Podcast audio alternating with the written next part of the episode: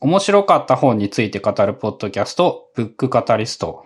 第53回の本日は、1年の振り返りをしようと思います。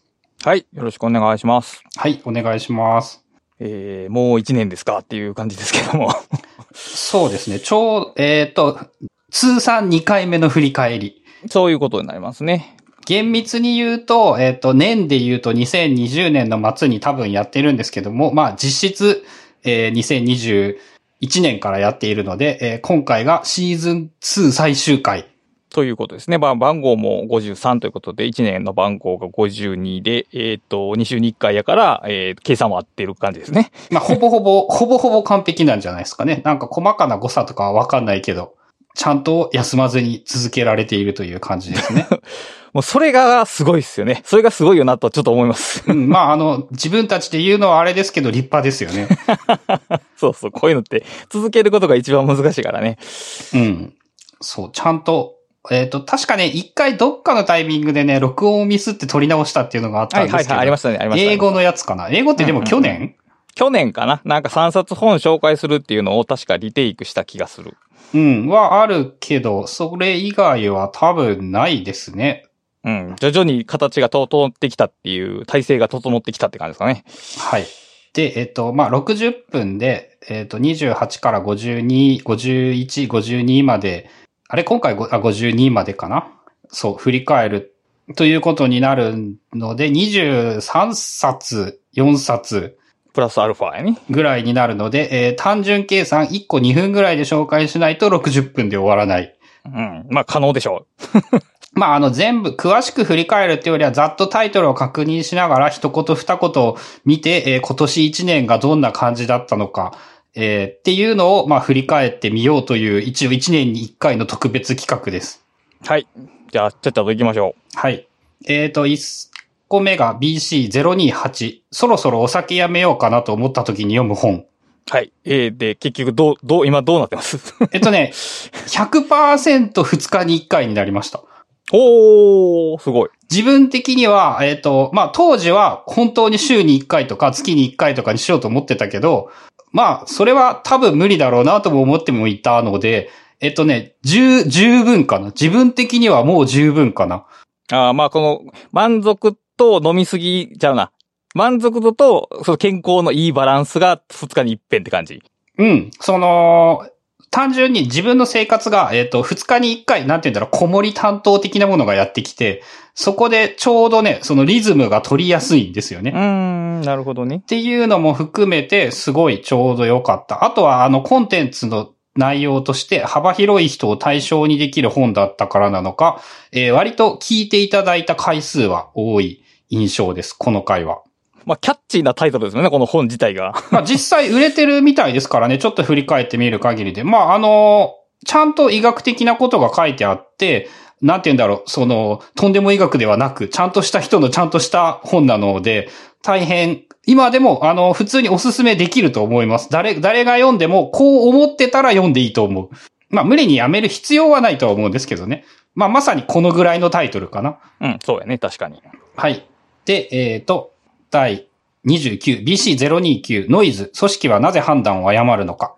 はい。まあ、これはクラスターが大好きな人間バイアス系の本でしたけど、まあ、個人のバイアスというよりは、その組織とか体制が持つバイアスの話で、で、特にその専門家、知的労働者とか知的専門家が、えー、おこ、陥りやすいミステイクの話で、な、僕は結局このレベルで問題を解決しなければいけないなとはずっと思ってたんで、まあ一つトピックにはなったですけど、まあさ、そんなに多分ヒットもしてないし、上下感で読みやすいとも言えないので、まああんまり普及はしてないかなという感じですね。そう、あの、これはね、えっ、と、おそらくなんですけど、この俺的には早川悪徳商法ではないかと思っていて。えっと、まあ、そういうことはちゃんとはっきり言わないといけないなと思うんですけども、これを上下に分けるのは正直、えっと、いけてないなって思います。なるほど。まあ、あの、内容は普通にいいと思うんですけども、まあ、あの、万人向けではないなっていう感じがするし、すげえ面白いんだけど、学びづらいというのかな、という印象はあったかな？そうやね。組織を作る人とか、組織デザインの人にとっての、その知識にはなるやろうけど、個人でどうするかっていう話にはちょっと持っていきづらい本だったかな？という感じかな。あれですよね、その自己啓発好きな人に受けなさそうな。そうそうそうそう、それはある。うん。っていうので、まあ本としては大変良いと思うんだけれども、そこはちょっとやっぱ、まあやっぱでも、あれかな、その2冊に分けるというのをこういうのを機会にやめた方がいいなって思ってもらえたらいいかもしれないですね。まあそうですね。はい。はい。で、次が、えっ、と、パーソナリティを科学する特性誤因子であなたがわかる。えー BC030。これ結構まあ僕が紹介した本じゃないですけど、なんかイン、よく覚えてるっていうか、インパクトが強かった本ですね。ああ、これはね、すごい、今振り返っても面白いし、ししかも、あのーこれ10年前の本なんですよね。うんうんうんうん。10年前の本を、えっ、と、1年前に読んで、今1年後にも面白くって、すごくいい本だなぁと。えっ、と、なんて言うんだろう。変な、これを元にした、えっ、と、おそらくちょっと残念だなって感じた本をきっかけにこの本を読んだんですけれども、はい。このオリジナルはめっちゃいいなっていう。うん。こう、なんか人間の性格の捉え方っていうのが結構人によっては大きく変わるというか、パラダイムシフトする捉え方を教えてくれる本かなという印象でしたね。そうですね。なんかいい意味で性格は、うん。えっ、と、うん。変えられないけれども変えられるし、えっ、とそうそうそう。そう受け入れればいいけれども、なんかその変えていこうとすることもできるしっていう、んんん。なんか前向きになれる上に、それが割と科学的にちゃんとそうであるっぽいというのが非常に面白い。うん、そうですね。で、まあ、どうでもいいんですけども、ビッグファイブってこの業界では、その、性格診断として語られているらしいんですけども、最近興味深く読んでいる地球全史においても、ビッグファイブって5回の大絶滅があったっていうので。どっちもね、ビッグファイブという用語が使われているんですよね。うーん。まあ、ビッグファイブでどっちに反応するかで、その人が何の専門家かよくわかる。まあ、5がちょうどいい数字なんでしょうね。人間が知覚しやすい、一番大きい数かな、多分。7は多分大きすぎるから、5、5での分類が多分、インパクトを取りやすいんでしょうね、きっと。そうでしょうね。5とかが英語としても語呂がいいのかなっていうような気がして、4とか3、6よりもやっぱ5はキリがいいのか。日本だと四天王とか好きですからね。うん。なんかやっぱ言葉の響きともそういうのって関係しそうだなっていうのをちょっと思いますね。はい。で、えー、次。BC031 読書会の教室本がつなげる新たな出会い参加開催運営の方法。これはもうガチ、この僕カタリストに通じるテーマで、まあ、本自体はその読書会はどんなものなのかとか、どんな風にやったらいいのかっていうアドバイスから、えー読書会をやってみましょうっていう促しにつながってる本でしたけど、まあ、後で触れるかどうかわかりませんが、えっ、と、ブックカタリストも読書会を何回か やりまして、で、まあ、その時のヒントにはなった本でしたね。これも同じくこの倉下さんに紹介してもらって俺も読んでいて、あのね、ちょっと早く読み終わりすぎてしまった。ちょっとうん内容は軽いなっていう感じはしたかな。うん確かにあの、買うには高いと思った。まあね、あの、まあ、そうやな。あんまり、そう、どう言ったんかな。フラットに書かれてる印象はあって、偏ってないという意味で。うん。でもまあ、もう、うーん、難しいところで、もっとだから、いろんな読書会の実例を集めたらよかったのか、どう、最終的に結局、その自分自身で、たちで作り上げていくしかないっていうところは変わらへんでしょうから、どういう情報を盛り込んだらいいのかっていうのは、まあ難しいところまあ、なんですよね。あの、なんていうの、ムック本みたいな印象だったんですよね。うんうんうんうんうん。だから1000円のムック本だったらいいんだけれども、あの、書籍として売るにはちょっと俺は、その、方向性が違うんじゃないか。なるほどねまあ自分が、あの、本、本という形態に求めているものがちょっと狭すぎて、なんて言うんだろう、うん心が狭いのかもしれないけれども、まあ言いたいことはわかります。という感じです。で、えっ、と、BC032、霊俗なき道。はい。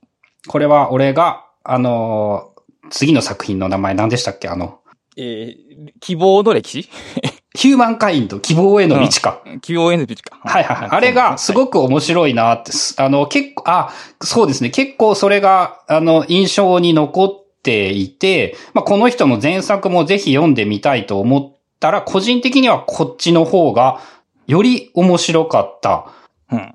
という意味で、えっと、大きな影響を受けた本だなと今喋りながら思ったんですよね。はい。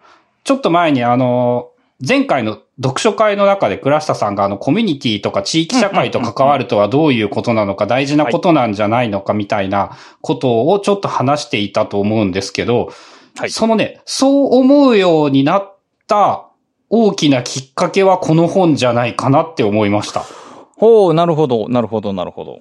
ああ、そうか。この本って、確か、この本って、この著者は確かベーシックインカム55推進派でしたっけ？そうですね。一言で言うと、この人はベーシックインカムの人というのが世間一般での見られ方。そうか。あれはだから、自由、個人の自由を大切にするために、社会がそれを支えましょうって感じか。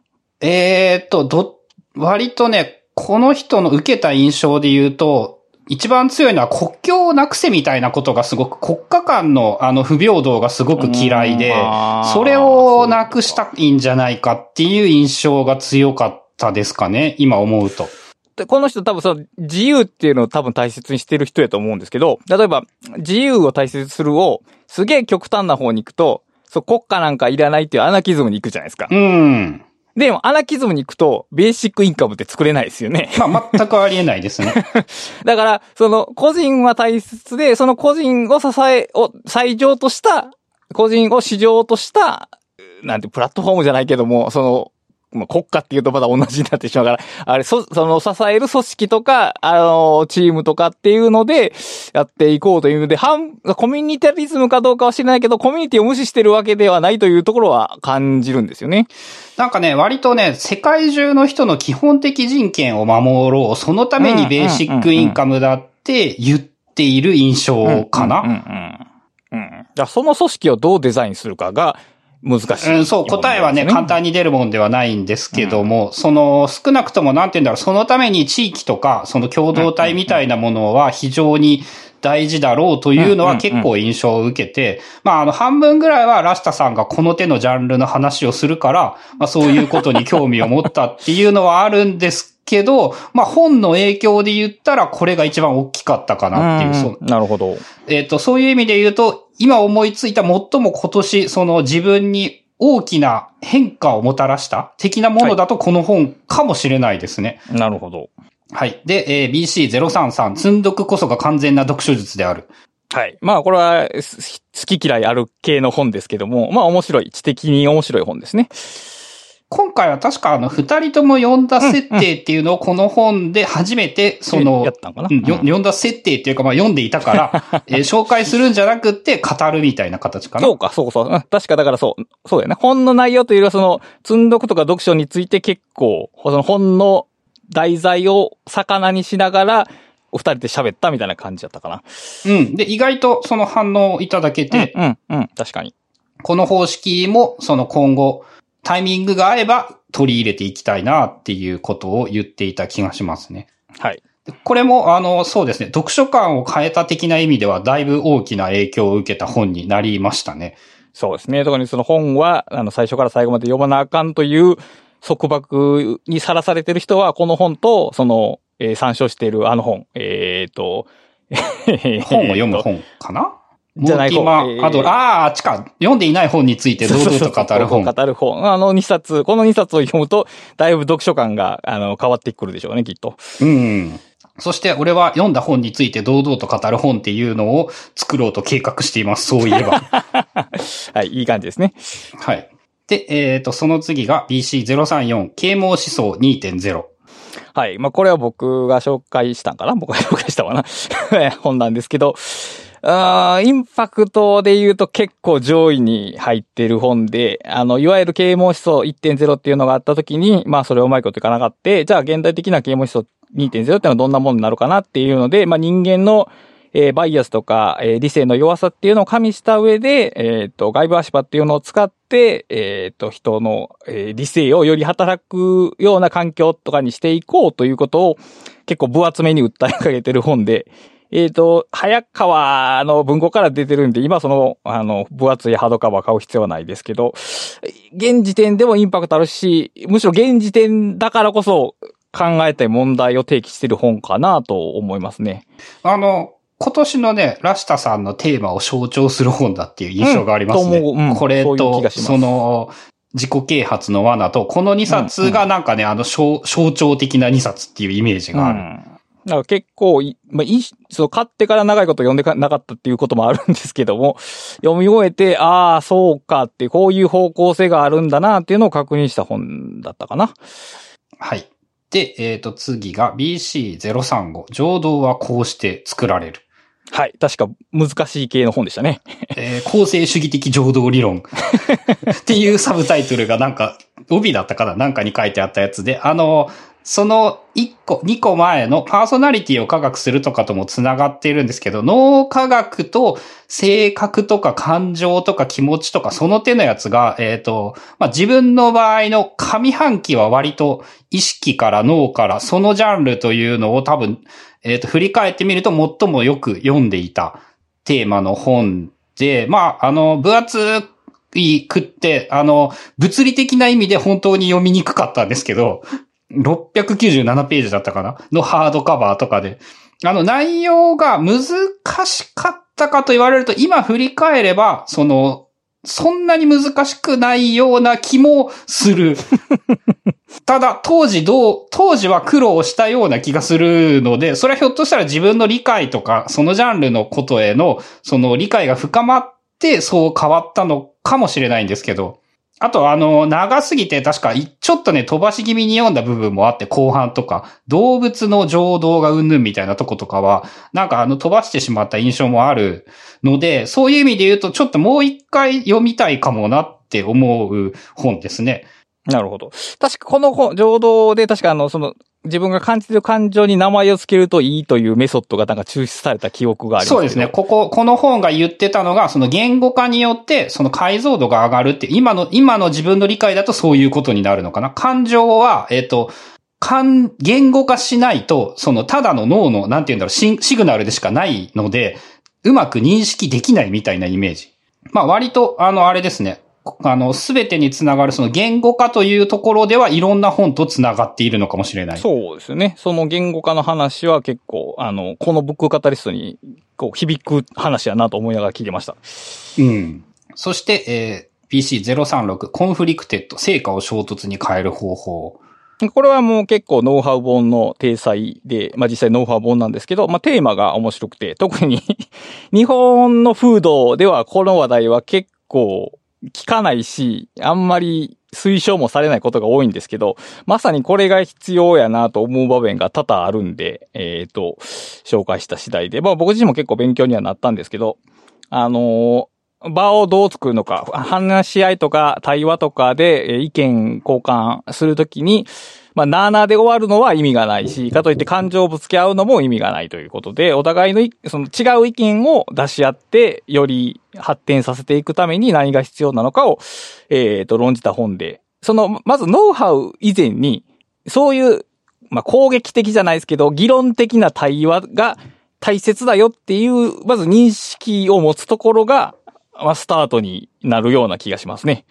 そうですね。あの、日本だとっていう言葉が正しいかわからんけど、あの、両極端になってしまうのをもうちょっとやめようよっていうイメージですよね。っていう、ありますね。だから、お、お互いが違う意見を持っているのは、スタートとして、その、ど、ど、どう、うん、どう生産的に話していったらいいのかっていう、その作法っていうか、まあ、技、技法かな。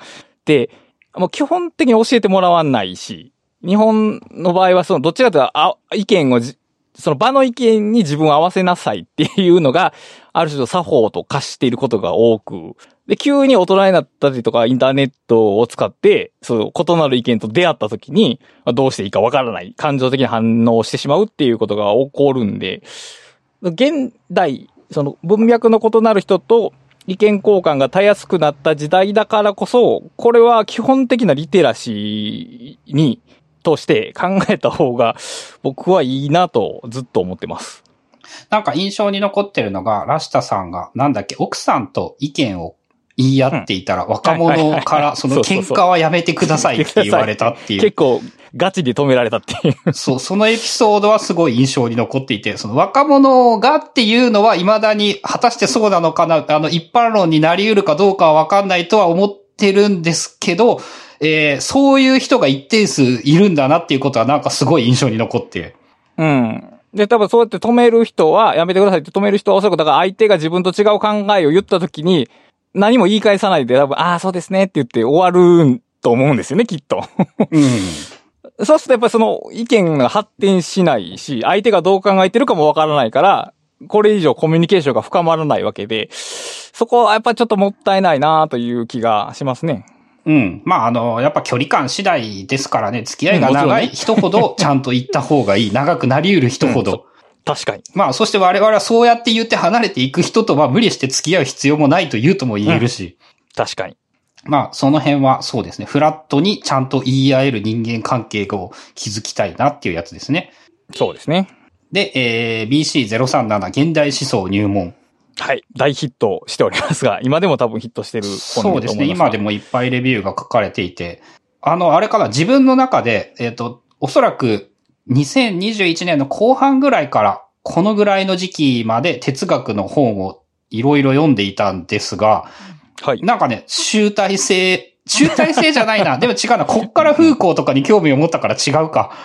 まあでもある種の良いハブになるような、ま、まとめかつハブになるよう一な。回ここでまとまって、あの、もう一度次、次の段階に進むための本になったというのかな。なるほど、なるほど。なんかいろいろな哲学入門的なものを読んだんだけれども、この本を読んだら、その、哲学というものを、こう、こうやって読めるのかって分かったってはい感じかな。はいはいはいはい。なるほど、なるほど。うんで、ここからだいぶ印象変わった気がしますね。その哲学というものに対する。まあそうでしょうね。哲学とか、まあ特に現代思想に嫌な感じを覚えてる人はこの本を読めばだいぶ風景が変わるはずで。まあ、ちょっと、俺の力量では評価しきれない本ですけど、まあ、すごい本だなという言葉で、まあまとめておきますね。こういう本が書けるとしたらすごいよなと思います。個人的にはもうね、哲学入門という幅広い射程でいいんじゃないかっていう本でしたね。まあ、テーマが現代思想ではあるんだけれども、やっていることはなんか哲学入門なんじゃないのかなっていう。まあでも、あの、すごいですね。言われてみると。確かに、えー今でも結構覚えている強烈に。うん。あれぐらい難しい話をあれぐらいわかりやすく提示できるというのは、技術と、なんていうかな、勇気というんかな。あの、ズバって聞いたときに、やっぱりそう取りこぼされるものが絶対あるはずですけど、そこをためらいなくというとおかしいか。ためらってるかもしれんけど、ズバッと切って提示できるっていう、その力、弾力がまずすごいですね。うーん。まあ、あの、千葉さんの本を何冊か読んだんですけど、どれも割と個人的にはすげえ読みやすいのにすげえ難しい本が多くって、うんその中では一番簡単なのはこれかもなって思いましたね。確かにね。ああの、じ、この手の本は、じ時代が進むとともに分かりやすくなってる？うん。あのね、勉強の哲学とかについて思うのが、多くの人がすげえ面白いって思うんですけど、俺は面白かったと思うけど、それ以前にこれめっちゃ難しくねって思うんですよね。あ難しい難しい。うん、難しい。そうそう、みんな、皆さんの意見を見て、あ、そんなに、そんなにわかるんか、すげえなっていうことを思って、なんか、あまあまあ、わかる人しか、あの、意見を書かないっていうのはあるかもしれないですけどね。そのバイアスというか。か、まあ、人によってその分かったって言ってる度合いが違う？うん。階段1回目で分かったって言ってて、2回の存在に気づいてない場合もあるじゃないですか。うん。確か、千葉さんもよく言ってましたよね。なんだっけ？あの、キモくなることで終わるって誤解されているみたいなことを言っていて、そこはまだ第一段階、第二段階なんだぞっていう。だからその辺で、だから、わ、難しいことを、を書いてあると分かるという段階で、ゴリゴさんがちょっと読めてるということやと思うんですけどね。ああ、じゃあまあ成長したと言えるのかなそういう意味で言うならば。あの文体とか内容は、その分かりやすく捉えられてす、すぎてしまうというか、逆な曲解をされてしまうということが起こりうる。で、そこでなんか、読者とのミスマッチが起きてるんでしょうけど、でまあ難しいこと書いてありますよね、あの、うん、なんかね、今でもね、やっぱね、あの、わからないと思うんですよね、読んでも。なんかちょっと分かった気がするレベルの。にしかなれなさそうな感じというか。まあそういう意味ではすごいですよね。でもあの、ライトにも読めて、ディープにも読めて。そうそうそうそうそう、そこの辺の塩梅を考えながら書いてはるんやろうなと。だから、えー、一冊目の動きすぎてはいけないは、もう多分普通には読めないと思います。俺、確かね、読んだんですけど、えっと、20ページぐらいで諦めた記憶があります。あの、ドゥルドゥルーズの話ですよねそう。です、そうです。うん。しかもこの、現代思想より後に読んで諦めてるんで。だ書き手としての変化をここずっと書きながら変化し続けてはるということだと思います。うん、まあそういうのもあるか、そうですね。まあでもここは、そういう意味で言うとあれかな、自分の読書体験としても大きなターニングポイントだったのかもしれないですね。なんか、その、なんて言うんだろうな。日本語が書いてあるのに難しいってこういうことかっていう。確かに。はい。で、えー次が BC038。悪い言語哲学入門。はい。入門が続いてますね、そういえば。そう、あの、この時期が多分いろんなジャンルの、その、なんたら哲学みたいなこととかに興味を持ち始めて、その、超入門から、えっと、分野入門を読むように変わってきたっていうのかな。なんか哲学史ではなくて、もうちょっと分野としての哲学史、えー政治哲学だったり、言語哲学だったり、倫理学だったりっていうので、えっ、と、これも読んでた当時めっちゃ難しいなって思ってたんですけど、慣れてきて振り返ると、あの、型があるなっていうことの型を学べた本だったかなっていう。なんか、えっ、と、これはね、その良いか悪いかっていうとちょっと微妙なような気がするんですけど、なんか哲学の本のこのジャンルの入門書にはなんかこう、フォーマットみたいなものがあるんだなっていうのが分かって、あの、プログラムのね、入門書みたいな印象なんですよ。あー、最初にその四則演算とか代入とかをやって、みたいな。そう、変数をやって、条件分岐をし、関数を学んでっていう、なんか、そのフォーマットが哲学にもあるということが、えっと、この本以降何冊か読んでやっと分かった。あー、それ面白いね。なんかその何々説というもん、てこういう、この分野ではこういうふうにいろいろ意見が分かれていて、何々説と呼ばれているものだったり、何々説と呼ばれているものというのがあって、それにはこういう特徴と長所短所があってっていうのが、この手のやつを何冊か読んで、あの、結構な頻度で出てくるんですよね。おー。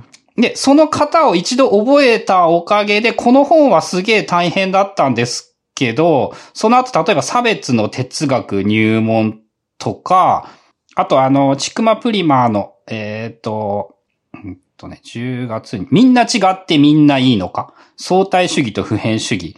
だとか、えっ、と、これの前に読んでたやつなんですけど、メタ倫理学入門っていう本とか、そのね、型が同じだったんですよね、やっぱ。っていうのが学べた意味では大変役に立ったし、その、そうだな。今でも、あの、この本の内容自体も、おそらくあんまり売れてないんじゃないかと思うんですけど、すごい好みでしたね。なるほど。これとね、10月の末なんですけど、バッドランゲージという本が出てまして、悪い言葉の哲学入門という本で、まあ、多分内容は近しいハードカバーの、え、ソフトカバーかな？本で。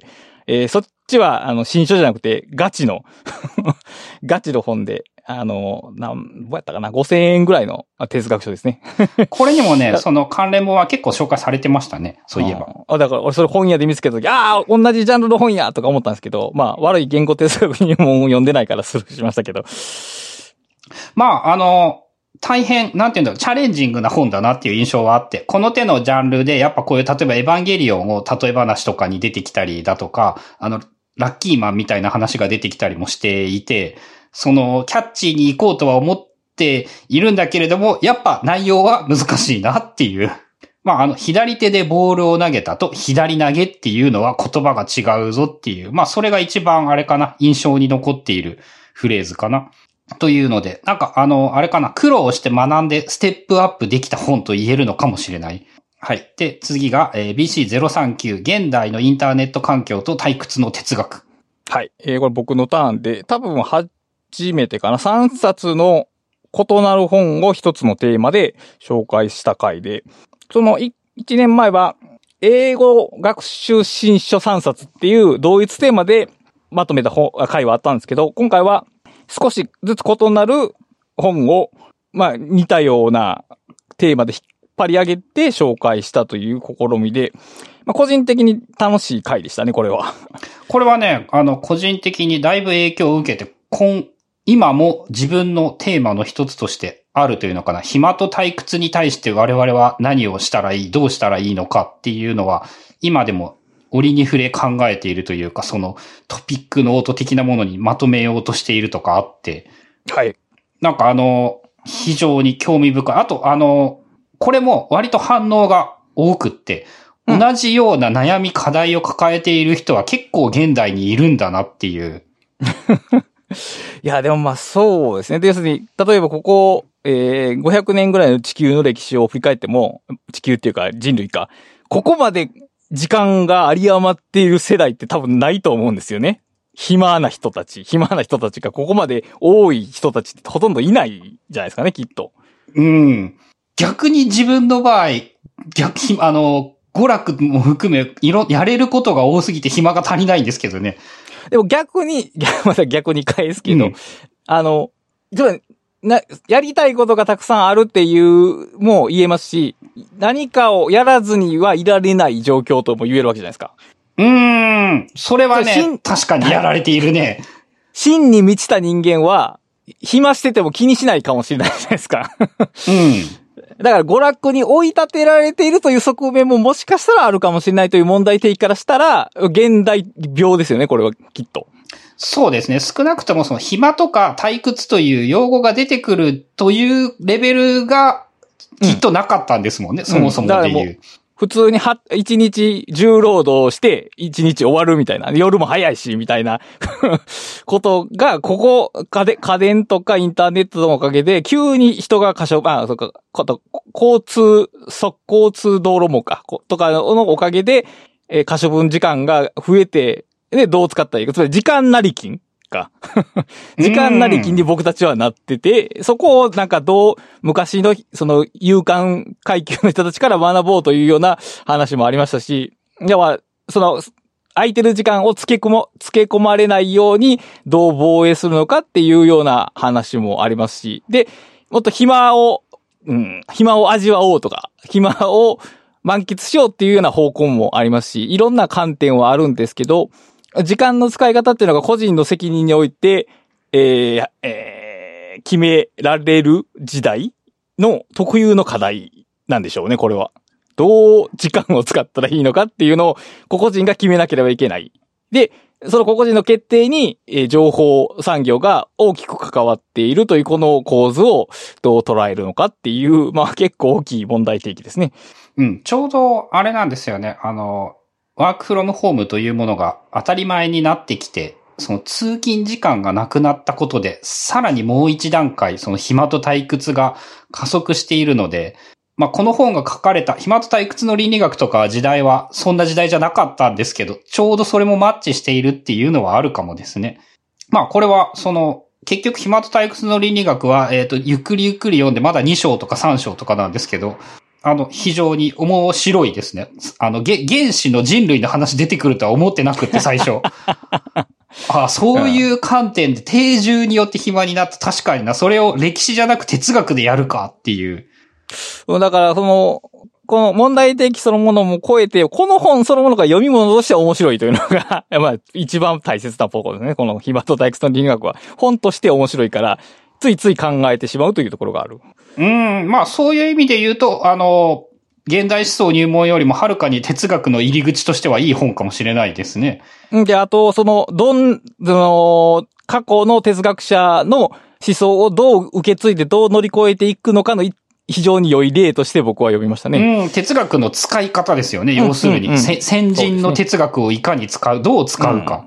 で、そこで自分なりの考えを組み立てていくっていう一つの方法を、なんか、バシッと見て、普通の哲学書を読んでると、もっとこう、哲学史に近いうん感じなんですけど、もっと、なんていうんやろな、これは。そこにある思想を、より、あーマテリアルとして扱ってるという感じがする本だったかな。うん。俺ね、この本と現代思想入門というのを読んで、この本とかか。この本は全部を読んだわけじゃないんですけど、その哲学というものが、えっ、と、解釈遊びなんだなっていうような印象を持って、確かに。そっか、こうやって、あの、なんて言うんだろう。ポピュラーサイエンスが参考文献を引くように、こうやって哲学の参考文献は使うんだっていう感じがして。こうやって言ってたのはこう言えるよね、みたいなやり方っていうのが、あ、説得力を持たせるのに使えるんだな。話術、論論述力みたいなので面白いな、ということが、このぐらいまで読んでちょっと分かってきたって感じがするのかな。このぐらいの時期に。なるほど。はい。で、えー BC040。脳は世界をどう見ているのか。知能の謎を解く線の脳理論。はい。この本は面白かったですね。今でも面白かったですねっていう本ですね。そうですね。この、いろいろと脳科学系の本読んだけど、なんて言うんだろう。こいつは異色でしたね。そうそうそう、異色やね。この前半部分と後半部分のこのテンションの差が 個人的には好き。まああの、脳科学の部分も好きやし、その後半の問題提起も両方好きで。で、後半の方はずっと考える問題として残ってますけど、やっぱり僕が、あの、脳科学とかその知、認知科学の文脈で本書で一番面白かったのはその脳は座標を使っているのではないかという話。うん。ここは僕はその情報ツールとか知的生産の文脈で受け取りましたけど、あの、まだ解決はしてないですけど、その座座標をどう作るのかっていうのをずっと最近ずっとテーマにしてますね。そうですね。あの、もうちょっと後の方で認知とか認識とかの話とか脳科学とかで出てきたりもしたのを読んだりするけど、それもきっと座標という感覚と深く関わっていて、で、この座標というのを我々は多分座標として認識できていないから難しいんですよね。うん、うん、そうですね、確かに。で、それを座標として認識できるぐらいの解像度が得られると、その分かったに近づくうん、のかな。感じ、そうやな、確かにそうやな。うん。うん、っていうような印象はありましたね。あと、あの、ちょうどね、3体を確か3まで読み終えたのと 重なるぐらいのタイミングで、あの、なぜ SF とこの本が同じことを書いているんだろうって。うん、そこがすごいよね。やっぱり、いや、その、こういうことを考えて実施する人は、その、やっぱ思考の射程がもうすごい広いんやろうなっていうのは感じましたけど。うん、面白かったですね。その何万年何千年。ひょっとしたらなんですけど、最近その地球の全部の歴史とか宇宙の全部の歴史とかが、えっ、と、今興味が出ているのは、ここからかもしれない。その、46億年だとか100億年、200億年っていうスパンで物事を考えたらどうなるんだろう？みたいなののひょっとしたらきっかけかもしれないですね。はい。で、えー次が BC041 シンクアゲインはい。えー、ま発想。あ、コテコテのノウハウ本うん、コテコテでしたね。あのー、まあ、今の印象で言うと頑張って読んだけど、最近コテコテのノウハウはいらんなっていう。まあそうですね。まあ面白いのは面白いんですけど、その、面白いは別として、その役立つ度の度合いはちょっと薄いよね。その分量にして、してこれ、うん3分の1で書けるよね、と 思うけど。そうっすね。新書のペラペラなやつでいいな このコンテンツ量なら。ただ問題はアメリカの市場がこういう本を、こういうごつい本を好むらしいです。うん。だから、その市場に合わせたプロダクトということで、まあ受け入れるしかない。結構ね、そういう風に読むのやめている本結構あって、自分の中でも。なるほど。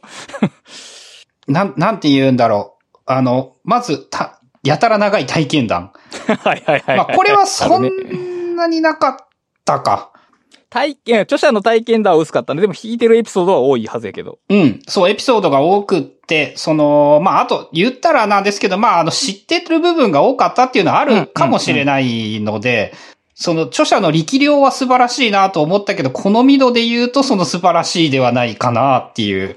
うん。だから本会の時にも言ったけど、だから、もし最初にこの手の本を一冊読むったら、この本は多分非常にまとまってる本でいいけど、何冊も読んでるんやったら、ちょっと重複が多いかなというところで、その、な、どのタイミングで出会うかで多分評価が変わってしまう本かな。そうですね。5年前に読んだら衝撃を受けた気がするな。すっげえ、こんな、こんないっぱい書くこと、メモることがあるっていう感じの 印象は受けるかも。まあでもまあ内容自体はいい本です。はい。それは間違いない。うん。あの、教科書のエピソードのみに関して言えば、まあ、言ったら、うんうんうんその、教科書は変わるっていうあのエピソード一つだけで、この読んだ価値はあったなとは思います。確かに。はい。えー、BC042、超没入、メールやチャットに邪魔されない働き方の正解。はい。まあ、要するにライフワークっていうもので、どうこうできる問題には限りがあるよということで。で、特にそのメールをう、ん。メールを5倍早くさばく方法を開発するぐらいやったら、メールをやめようっていう、だいぶ根本的な話をしている本で、で、これは僕はね、本当に組織病というか、組織の問題で個人の問題ではないと思うんですけど、もう本当にね、その、実際に組織で働いてる人の話をちょいちょい聞くと、もうあの、メー、1日にメール300とか砂漠とかいう話を聞くんですけど、いや、それ無理でしょと。1個1分で300分かかる。結局、読んでないわけですね、きっとね、それは。だったらもうそれいらないんじゃないですかっていう話じゃないですか。で、だから、なんかその基本的にその小手先の現場の人が対応してて問題がないように見えてるけど、実はその問題って行産あって、その組織レベルで変えなければいけない、そのコミュニケーションをどう組み立てるのかっていう、プロトコルをほぼ無視してる？無視というか、放置してるか？その、で、多分一番低い人に合わせなくなければならなくなってしまって、全体の効率が非常に悪いし、さっき言ったようにメール300みたいな、その、ストレスが溜まる？それ、どう考えたって職場に、職場に置いちゃうな。うん、価値を生み出す上で必要なストレスじゃないじゃないですか。その、メールが多すぎるっていうのは。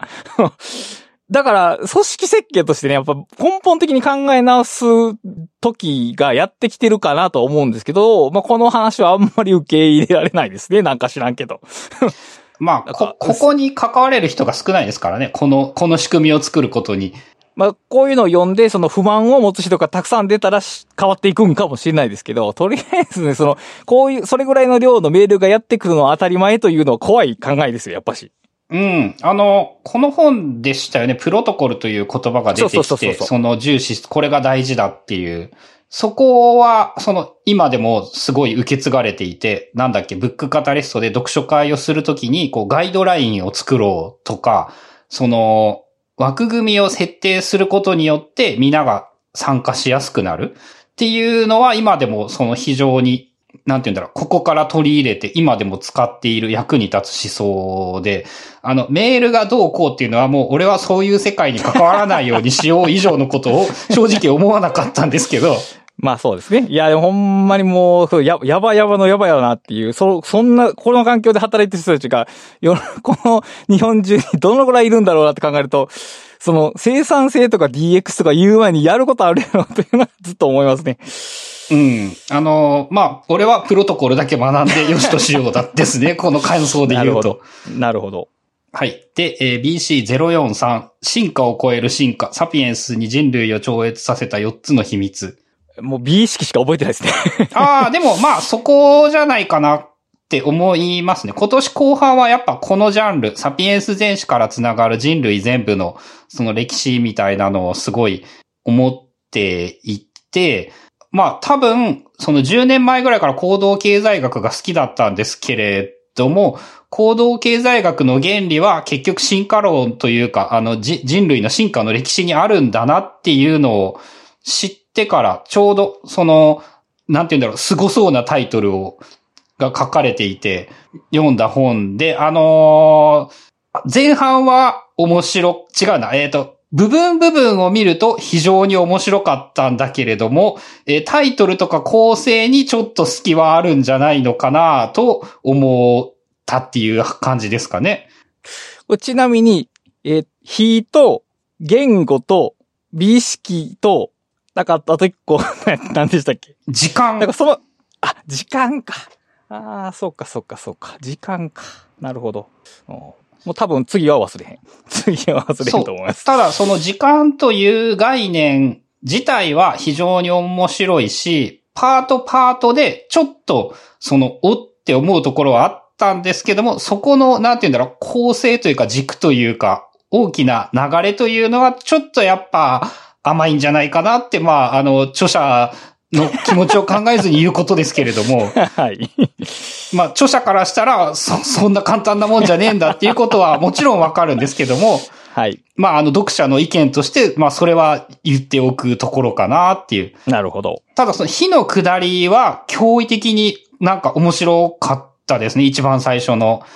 うん、そうよね。あの日によって多分夜の時間が活動できるようになって、それで話し合うことができて、そこから言語が発達したみたいな流れを聞いた覚えがあります。うん。まんまそんな感じですね。その脳が発達することにも火が関わっている。その料理ができるようになったりだとか、その服を着るようになったとか、体温を保てるようになった。その代謝の多分変化も、その火の影響だろうし、えー、まあそうだな、遮光を行うようになったっていう話だとか、その火によって、えっ、と、咀嚼が楽になったおかげで発声スキルが向上した。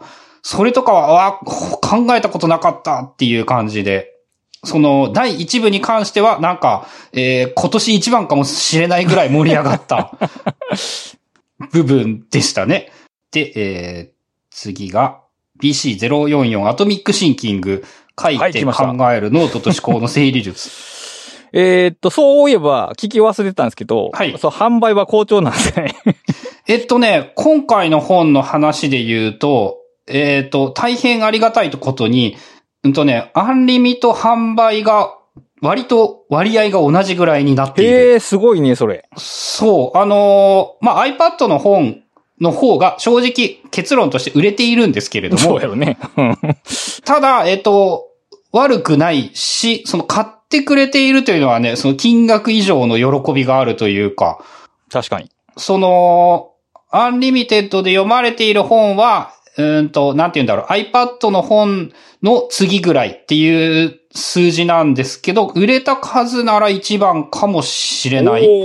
おすごいな。大変ありがたく。これはやっぱあの、まあ、自分で言うのはあんまりなんですけど、なんかね、その、良い本を作れば売れるんじゃないかっていうふうにすごく思えた。それはもう間違いなくそうですね。それは間違いなく。まあ、良い本を作ってちゃんと宣伝したらっていうのがいりますけど、良い本がやっぱ必要ですね。良い本であること。まあ、その良い本の定義をどうするかは著者次第ですけど。うん。で、ひょっとしたら、その、アンリミで読んでくれて買ってくれている人がいるんじゃないかっていう、勝手な妄想をして喜んでいる本ですね。まあでもいるんじゃないですか？その、もともとそのアンリミを試し読みの場所として考えてる人もいるでしょうから。うん。うん。まあ、あと、それで言うと、あの、高い値段をつけることは大事だなって思いましたね。うん。確かに。なんか、それ、こうね、200円で売ったらいかんなっていうそ。その言い方はちょっと語弊があるな。安い値段はつけない方がいいかな。あ、そう、安売りをしない方がいいっていうのかな。そうやね。うん、そうやね。うん。その、なんて言うんだろう。か、少しでも多く買ってもらうために、なんか少しでも安くしようは、やっぱ自分の価値を下げてしまうことにつながるので、うん。その安売りをしないというのかな。昔は難しかったんですけど、やっぱアンリミが出たことによって、その値付けができるようになったっていうのがありますね。まあ、それもあるっすね。安く読みたい人はアンリミでどうぞという感じに、その、うん、なんていうの？境界線じゃないな。差別化っていうとちょっとあれか。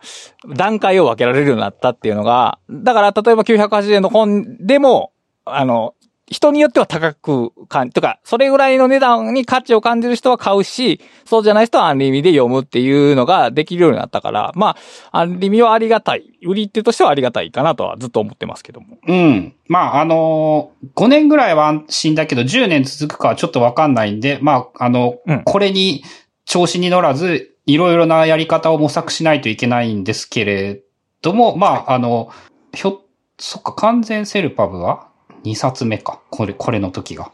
うん。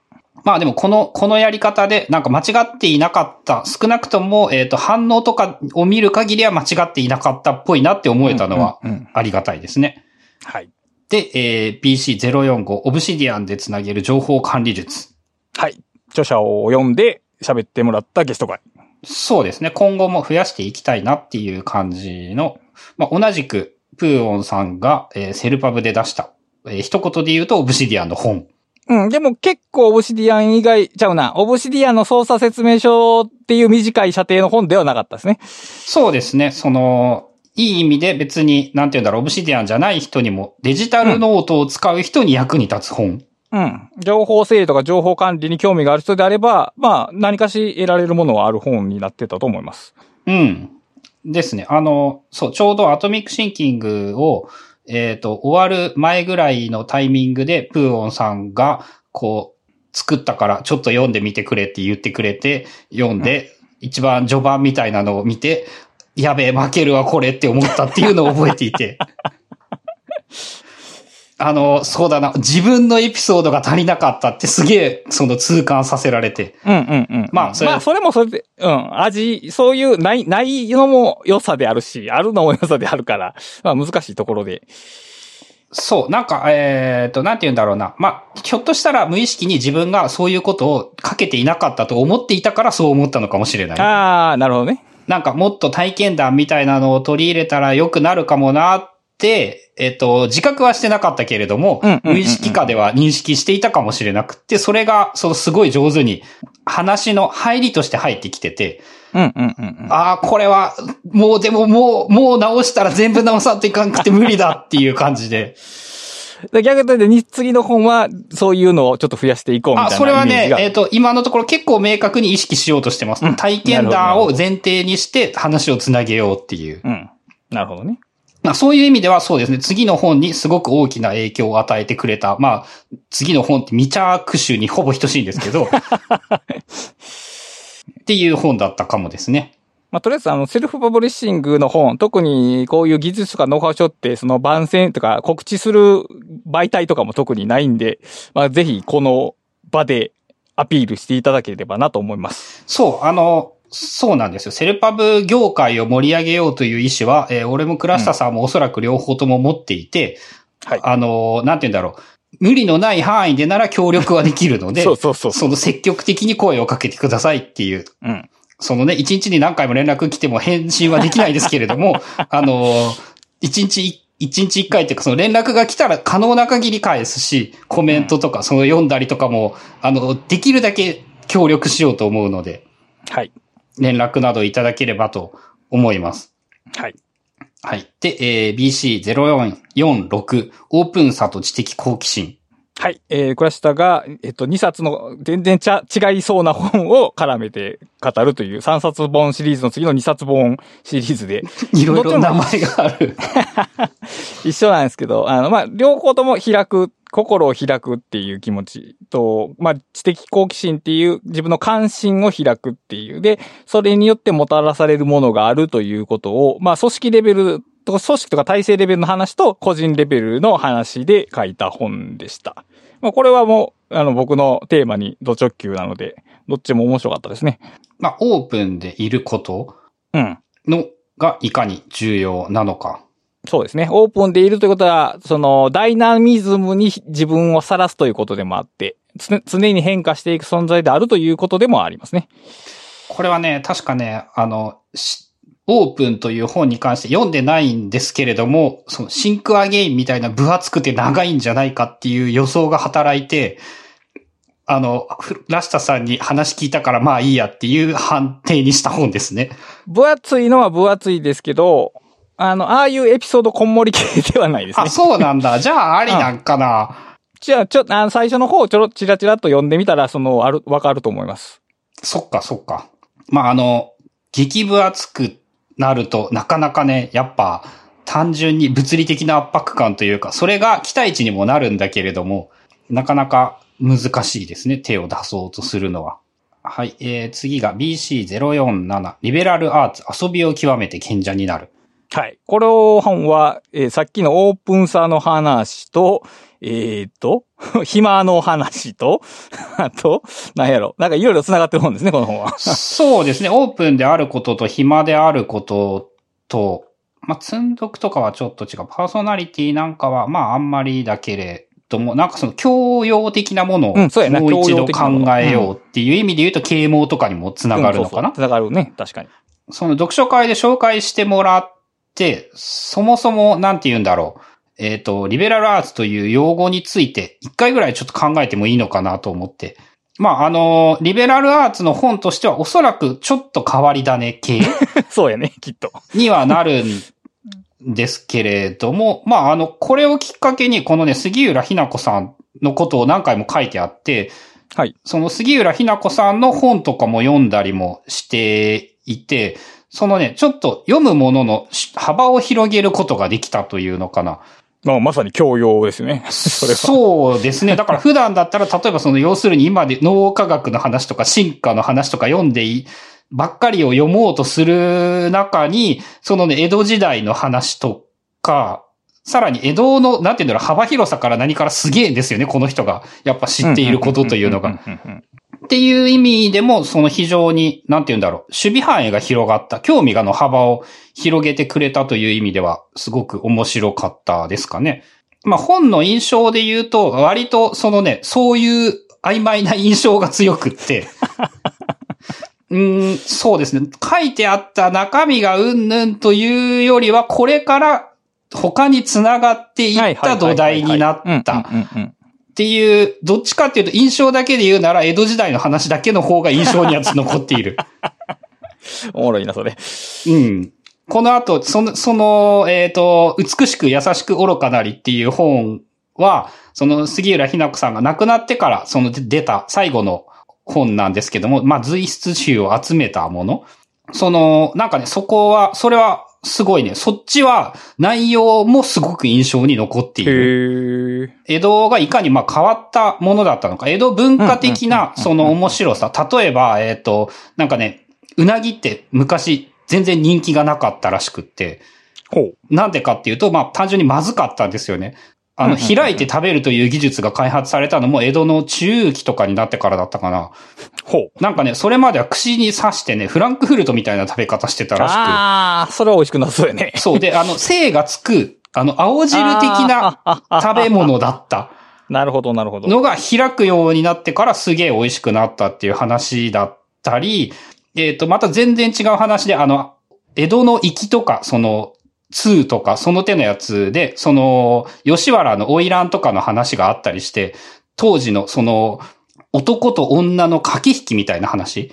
花魁があなたのことを思っているっていう、その愛を示すために、なんかね、小指を切って相手に送るとか、その、いろんな髪の毛を切って相手に送るとか、そういう、まあ、あの、今で言うヤンデレに近いもの。うん、ね、多分ね、ヤンデレはこの頃からあったんだなっていうこともわかるし、ね、さらに、あの、大抵はそれ、はったりで、髪の毛を切ってしまうと、例えばで言うと、あの、オイランが仕事できなくなるから、そのぐらいお前にかけてるんだぞっていう証明なんですけども、あの、カムロっていうちっちゃい女の子の髪の毛切って俺のだっつって送ったりだとか、小指も送られたと思ったら、その魚で作った偽物だったりするとか。ああ、まあだからそれも一種の遊びやったわけか。そう、そしてそれを聞くのは野暮なんですよね。お前この指、新子で作ったんじゃないだろうな っていうのは野暮なので、あの、包帯巻いときはもうわからんくって、っていう、そのなんか江戸の高度なというか、まあやっぱ遊びとしてみればものすごく面白い。うん。っていう文化みたいなものを知れたりとかもあって。非常にエピソード盛りだくさんまくる話でしたね。その、この人のな何十年分のそのコラムが集まっているんで、まあ、その、重複部分がないとは言わないけれども、すごく良かったですね。違う本の紹介になっちゃった。はい。で、えー、BC048、働く iPad いつもの仕事のこんな場面で、はい。これまた著者を読んでのゲスト会。そうですね。あの、奥さんに本に出、本じゃない、ポッドキャストに出てもらうというので、まあ、普段は二人でやってるんですけども、毛色を変えてっていうので、まあ、主に倉下さんがいろいろ質問をしてくれて、なんかあの、違う観点での話が聞けたなっていう印象がやっぱありますね。うん、なるほどね。まあ、そういう、たまに入れ替えるのはいいですよね。そういった相手を。うん。あとね、あの、最近、本当に3日前ぐらいから、やっぱ iPhone で読書メモ取っても、その、なんかね、本の内容が、なんて言うんだろう、理解が足りんなって思うようになって、再び、えっ、ー、と、可能な限り全部手書きで読書メモを取ろうって考えが変わったんですよね。なんか、えっ、ー、と、な、なんでって言われると難しいか。でも最近なんかその本を読んでいて、そのわからないことがわかるようになった感じがして。ああ、なるほどね。うんうん、そのわからないものをわかろうとすると、やっぱ、その手書きをしないといけない。要は、そのキーボード手打ちってことじゃなくて、アップルペンシルと iPad ってこと？そうそうそう。えっ、ー、と、最近のちょっと前までの読み方だと、その、なんて言うんだろうな。難しくないと感じた本に関しては iPhone 片手に読んでたんですよ。で、iPhone でそのフリック入力とかを使って、そのメモを書くみたいなことをやっていたんですけども、なんかそれをまとめていても、なんかね、その、分かってないような気がするって思うようになって。はい。で、その、そういえばって思って、えっと、改めて iPad を使って、その、わかる書くことで分かろうとして書くというのか、なんかうまく言えないんですけど、うーんと、そうか。初回読みながらもう隣に iPad ってこと？そうそうそはあ、読み終わってからではなく。う。ってからではなく。なので、ね、それ。例えばで言うと、その一節読んでからちょっと戻るみたいなことをするかも。ああ、ははははは、なるほど。っていう感じで、まあ、あの、そっちの方が自分にはどうやら性に合っているのではないかという感じがして。なんか iPhone で、あとね、体勢的にもそっちの方が良かった。えっ、と、iPhone、本を片手で持ちながら iPhone で片手でフリックって自分の中では、あの、フリック入力早くやるなら両手使いたいんですよね。そうすると本を閉じるか、その表面を、読む面を下にしてやらないといけないんだけど、えっ、と、ペンで書く場合は右手だけでできる。左手で本を持って、開いたまま。で、その作業効率の良さとかもあるかもしれないし、でそういうめんどくささがあるせいで、ちょっと、あの、億劫になってしまったり、メモを取ることが。っていうのをなんか割り切って iPad にしたら、あの、もう一回うまくいくような気がしていて。でね、それはね、あの、一つのきっかけとして、えっと、奥さんが、あの、同じ本を読んだんですけども、私たちはどう学んでいるのか。それのね、読書メモを見せてもらったらね、なんか、すげえなって思ったんですよね。なんか、その、上手？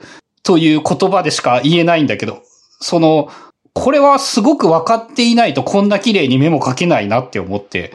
で、その、そっからまあいろいろだってやんのっていうようなことを改めて聞いたりとかしていて、この情報量はテキストメモだけではその即座に残せないなって、っていうことを思って、その、ふた、再びというか、見たび、再び見たびなのかな？その iPad のメモを重視するようになってきてます。うん。ちなみにその取ったメモは iPad に残ったままどっかのパソコンに行ったりするの？えっ、とね、そこもね、まだちょっと、いろいろなやり方が途中な段階なんですけど、なるほど。そのね、まず面倒になったきっかけというのが、iOS が上がってからだと思うんですけど、iPadOS が10、あのーテキストを範囲選択してコピペできるようになったんですよね、手書き文字が。はいはいはいはい。、で、そのせいでなんかね、ドラッグドロップで画像として書き出すができなくなっちゃったんですよ。へえ。その、Mac の上で画像を選んで、ドラッグドロップすれば画像が書き出せていたのが、仕様が変わうんうんうんうんって、書き出されなくなったことでメモが面倒になって iPad のメモをちょっと敬遠していたんですよね。ああ、なるほど。で、あのー今、今日、昨日っていうレベルで、あのー本ごとにフォルダ作って残そうかなってちょっと思うようになって。ああ、なるほど。うん。うん。それまでは、あの、写したら、ノートに貼って消してたんですよね。はいはいはいはいはいはい。それを、その、まあ、す、すごく図じゃないとわかんないものはノートに貼って、あとはテキストでまとめたら、まあ、その、本のフォルダに入れといたらいいのかなというのが、えっと、昨日今日レベルのやろうとしていること。まあそこどうするか難しいんですよね。ちょっと決定稿がないから。うん。まあやっぱ本当はノート、個別のノートにきちんと貼っといた方が参考情報として非常に役に立つので、まああと、そのショートカットを作って一応それなりに簡単には書き出せるんですけど、ただ、1、2、3アクションぐらいある？タップ数で言うとあーそれはちょっとね5回ぐらいタップするかな。うん共有ボタン、えーショートカットを選ぶ、それを選ぶ、選ぶぐらいな感じでうん。なるほど。ちょっと多い。ので、まあちょっと悩んでいるところですね。ただ、昨日今日とそうやって書いてみて、やっぱだいぶわかりやすいくなる気がする。まとめやすい。なんでなんだろうな。この手で書くのなんて嫌いだと思ってたのに、あのーこっちの方がやっぱわかりやすくなるんだなっていう。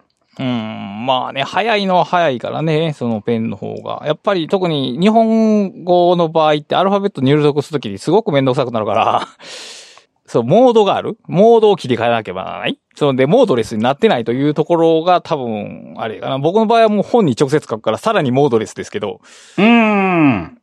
でもそうすると、じゃあ書いたやつどうすんねんっていう 別の問題が発生して、それはそれでまた困難があるわけですけども。そう。やっぱね、あの、理解しようとして書いているかなっていう、理解するために書い、書きながらこうしたら書けるんじゃないかと書いている。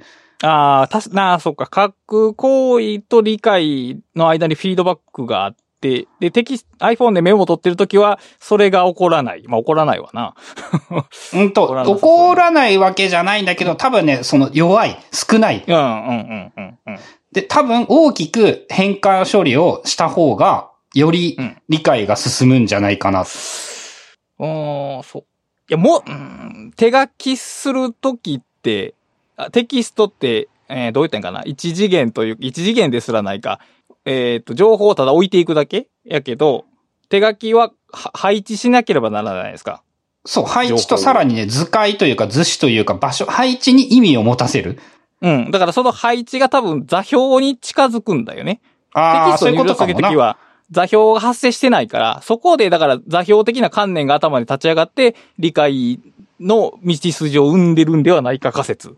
そう、あとね、あの、座標化をしようとしていると思います。書こうとするときに。で、そこに多分その理解に近づく要素があるんじゃないのかなっていう。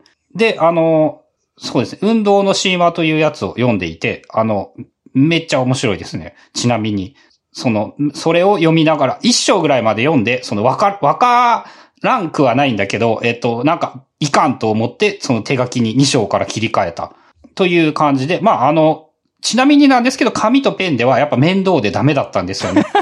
はい。そういう意味では iPad 重要だなって、あその、iPad で書いて、Mac でコピペできるのが自分にとっては重要で、Mac で見れるっていうのかな。パソコンの前にいるときに、その手間かけずに同じデータが見えるということは自分の場合は重要で、そこはやっぱ一回紙にしてみたんですけどダメだったんですよね。紙を持ってこないといけない。そうやね。で、写真の場合、な、なんかわからんけど、えっ、と、ペンで書いたよりかなり情報量が落ちてしまった気がする。うん、うん。それはわかる。ので、やっぱその、だったら、その、初めっからデジタルがいいやっていうのは思いました。はい。で、えー、BC049、物語とどう付き合うか。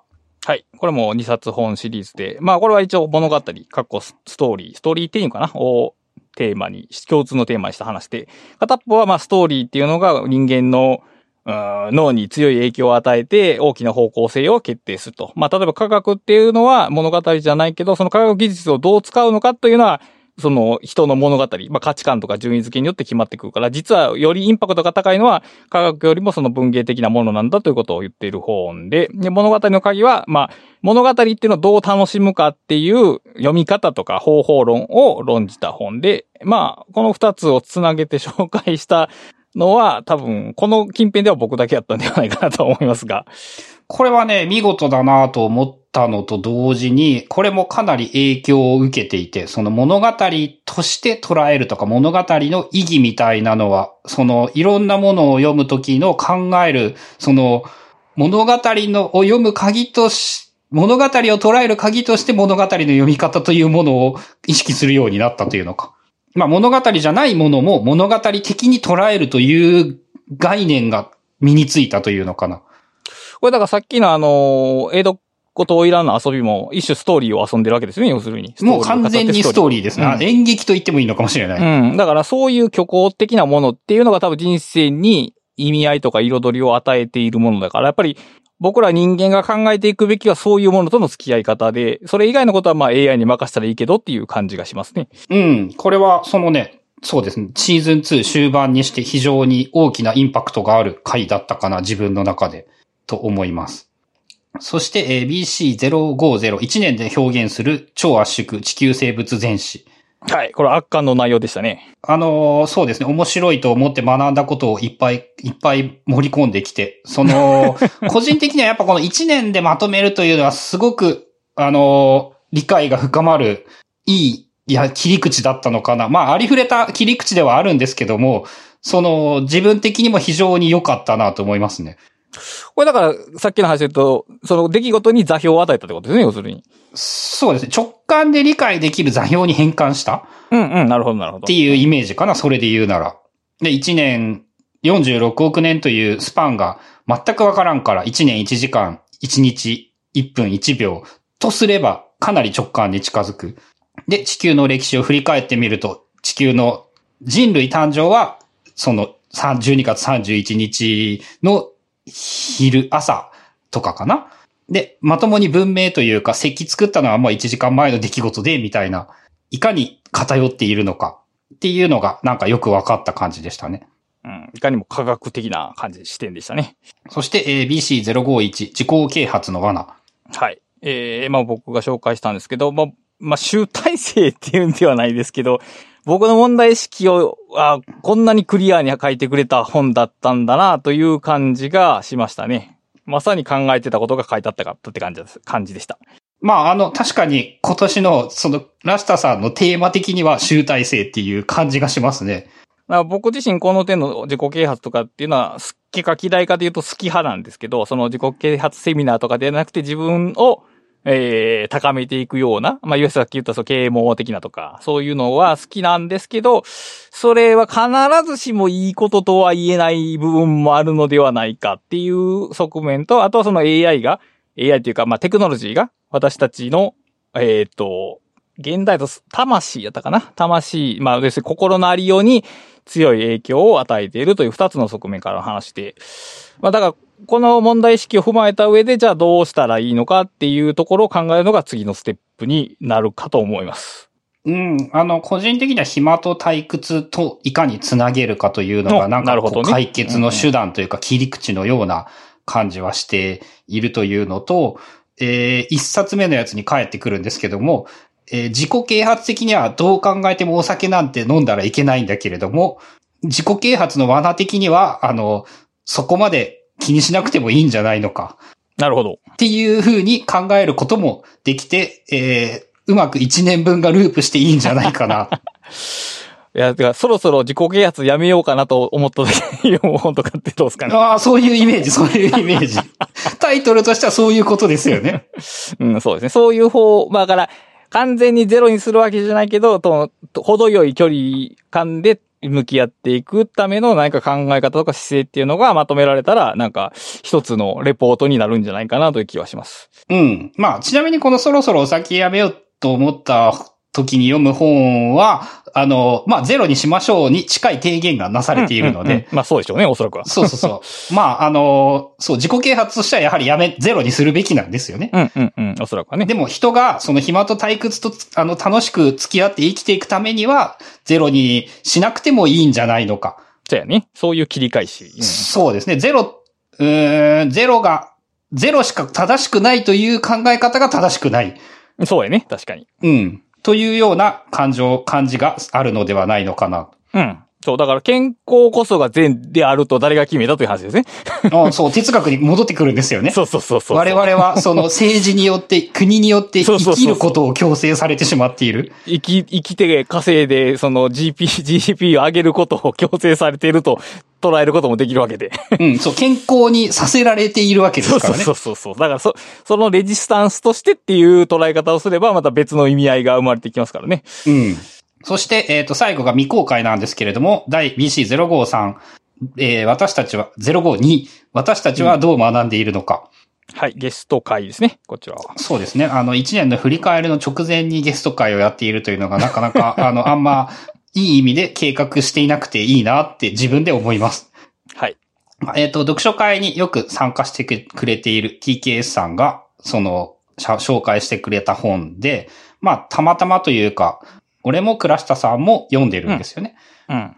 で、えーおそらく結構印象に残った良い本で。そうですね。良い本で。で、なんか、あの回は読書会的な面白さがあったんかなと思いますね。みんな同じ本読んでて、そのテーマについて喋るっていう、いわ、本当の意味での読書会に近い感じがしましたね。そうですね。ここはこうで。まあ、司会進行役が TKS さんで、それに対してここはこう思うみたいな話をしていたっていう、なんか印象はあるかもですね。うん。だから、全員、三人が、と、じゃあ三人が知らなかったら誰も紹介できない。他の人が知らん本を紹介する回もいいですし、こうやって複数人で同じ本について語る回も、まあ面白いですね。そうですね。まあ、あの、そう。で、あの、シーズン3とかっていうのもね、今後はい、ちょっと、ちょっと変えていくというのは一応、なんて言うんだろう、目標ではあるので、うん同じことを続けつつちょっと変える。うんうんうんうんうん。まああれですね、それをどうしようかっていうのは、そのアフタートークで考えるということにして、はい。これで1年の振り返りになったのかなまあさっき、あの、ちょうど綺麗にループしたからいいですかね。そうですね。はい。はい。そして、だえー、まあ多分配信されるのが、これが多分年末。まあ新年最初かどうかわかんないんですけれども、次回も、は、以降もシーズン3として、ちょっと変えながら大体同じ感じで続けていこうと思いますので、シーズン、ブックカタリストシーズン3、2023年もよろしくお願いします。はい、よろしくお願いします。ということで、えーブックカタリスト、番組を支援していただけるサポーターというのはいつでも募集しておりますので、えー気になる方は概要欄からリンクなどご確認いただければありがたいです。それでは今回もお聞きいただきありがとうございました。ありがとうございます。